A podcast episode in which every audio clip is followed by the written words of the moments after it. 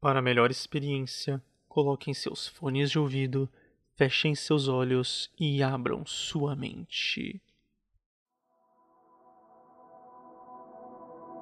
Você já se perguntou, provavelmente, para onde vamos depois que morremos? A morte, até então, é algo natural da vida. Mas o que acontece pós-morte? Para onde vamos?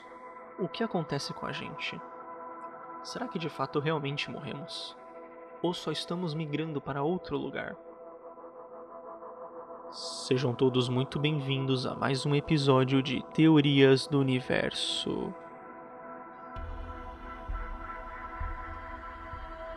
A morte não é um fato pontual. Na verdade, não existe uma definição única de morte. Não é a mesma coisa estar legalmente morto para ser enterrado e ser dado como morto para que seus órgãos sejam transplantados. Mas aqui a gente não vai tratar dos processos biológicos que chamamos de morte. Vamos tratar do que acontece depois que a morte acontece. Vamos falar de ciência e teorias, obviamente. Aqui nesse episódio de hoje teremos ciência e religião andando de mãos dadas mais uma vez. O que acontece quando deixamos de respirar? Os nossos órgãos param de funcionar, o sangue não flui mais e interrompe-se a atividade cerebral? Quando tudo isso ocorre, morremos e não há mais volta. Suponhamos que eu despenquei de um precipício. Eu estou morto. Ninguém sabe o que aconteceu comigo e meu corpo fica por lá. Mas no meu corpo que já está morto, não estou só eu. Continuam existindo milhões de micro-organismos sem os quais eu não teria podido sobreviver. Entre eles estão justamente o que me ajudavam a digerir meu alimento. E esses micro-organismos não morreram. O que a ciência tem a dizer sobre a morte? A ciência não tem uma resposta definitiva para o que acontece depois da morte. Afinal, para indicar algo como certo, a ciência precisa seguir metodologias que não é possível aplicar quando o assunto é a morte. Por isso, o que temos são apenas teorias científicas que permaneiam essa questão. Para essas teorias, os cientistas estudam relatos de pessoas que tiveram morte clínica, mas foram ressuscitadas com o uso de aparelhos ou voltaram sozinhas. Os relatos dessas pessoas acabam sendo semelhantes e se tornaram até conhecimento popular. Quem aí nunca ouviu falar sobre um túnel com uma luz branca no final? Esse é um dos principais relatos das pessoas que tiveram morte clínica e sobreviveram. Outros testemunhos envolvem a imagem de Deus, reencontrar parentes que já morreram, sensação de estar fora do corpo ou de leveza. Mas, mesmo com esses relatos, a ciência não defende a existência de uma experiência astral ou de um mundo espiritual após a morte. Os médicos costumam explicar esses relatos como sensações causadas por falta de oxigenação no cérebro, que provoca alucinações visuais e sensoriais. Qual a visão da religião sobre a morte? As religiões enxergam que os seres humanos são mais que um corpo físico. Então, experiências espirituais, recompensas e descanso eterno vão aparecer entre as crenças de várias religiões. No catolicismo, para os católicos, a morte é um assunto definido. A pessoa pode ir para o céu ou para o inferno, ou passar algum tempo no purgatório também. O destino é definido pelo que cada pessoa fez durante a sua vida. Outra certeza entre os católicos é que a morte é única e dura para sempre. Por isso, não acreditam em reencarnação. A crença católica é que após o juízo final, Deus escolherá aqueles que viveram os ensinamentos de Jesus para serem ressuscitados e viverem a vida eterna no céu. Os demais irão para o inferno. Mas antes disso, algumas pessoas podem passar algum tempo no purgatório para a remissão dos seus pecados e então irem para o céu. No caso dos evangélicos, a diferença entre eles e os católicos é que os evangélicos não creem na, na existência de um purgatório para eles, as pessoas ficam adormecidas até o momento do juízo final, em que cada um é julgado e tem seu destino decidido por Deus: céu ou inferno.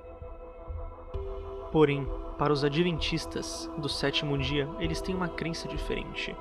Para eles, os mortos adormecem até o dia da ressurreição, que é um benefício dado para aqueles que cumpriram seu papel na terra. Esses viveram a graça da vida eterna, enquanto os outros simplesmente desaparecerão. No judaísmo, para os judeus, existem diferenças vertentes de crenças, por isso há diversas formas de interpretar o que acontece depois da morte. De modo geral, judeus acreditam que a alma permanece viva após a morte física. Alguns acreditam na reencarnação, ou seja, quando a alma volta para viver em um novo corpo, e outros acreditam na ressurreição, que é o retorno da alma ao mesmo corpo. A crença do islamismo também é semelhante à de evangélicos e católicos. Eles acreditam que essa vida é uma forma de se preparar para a vida eterna. Benefício concedido àqueles que foram obedientes e seguiram os ensinamentos de Alá serão enviados ao paraíso. Já os desobedientes irão ser castigados no inferno. No islamismo, após a morte, a alma fica guardada esperando pelo juízo final. Para os crentes do espiritismo, a morte não é o fim. Os espíritas creem que, mesmo após a morte do corpo físico, o espírito permanece vivo em um novo plano astral, ou então reencarnado em um novo corpo. No Espiritismo, as encarnações são uma nova oportunidade de melhorar e evoluir seu espírito. Os praticantes da caridade, do amor e o bem evoluem mais rápido e passam por menos encarnações, a não ser que queiram. A religião também acredita em Deus, mas não como uma entidade que vai julgar se as pessoas são boas ou más.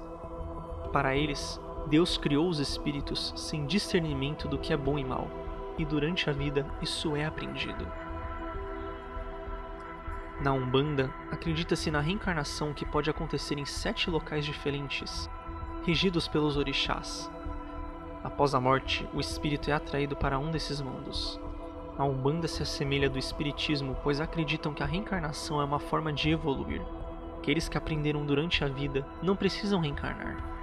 Podem escolher evoluir para outro plano, onde lidarão com suas memórias e receberão auxílio de outros espíritos mais evoluídos. Já as pessoas que não aprenderam durante a vida têm a chance de reencarnar.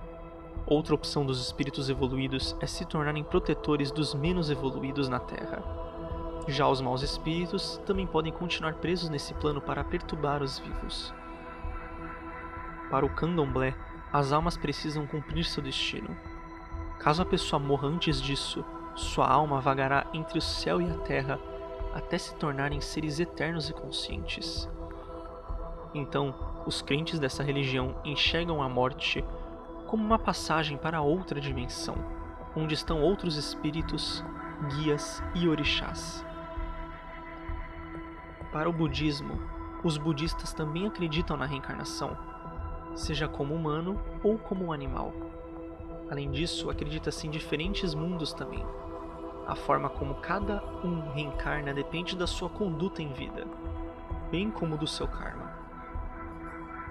E no hinduísmo, a morte é uma passagem para uma nova dimensão.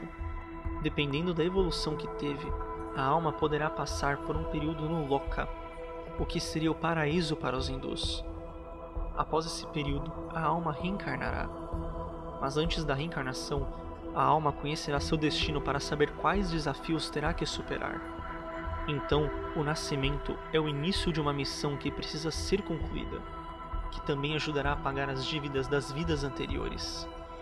E é daí que surgem as castas, pois as almas mais evoluídas reencarnam nas castas mais altas até que a alma evolua a ponto de não precisar mais encarnar. E para você, meu querido ouvinte, o que acontece pós-vida? O que acontece para você depois de morrermos? Qual a sua maior teoria sobre o universo? Mande-a para mim, gabrielmussolim.com e vamos discutir ela juntos. Você pode mandar para mim também através do meu Instagram, arroba Gabriel Mussoni. Lembre-se de compartilhar esse podcast com seus amigos, com sua família, até mesmo com seus seguidores e conhecidos.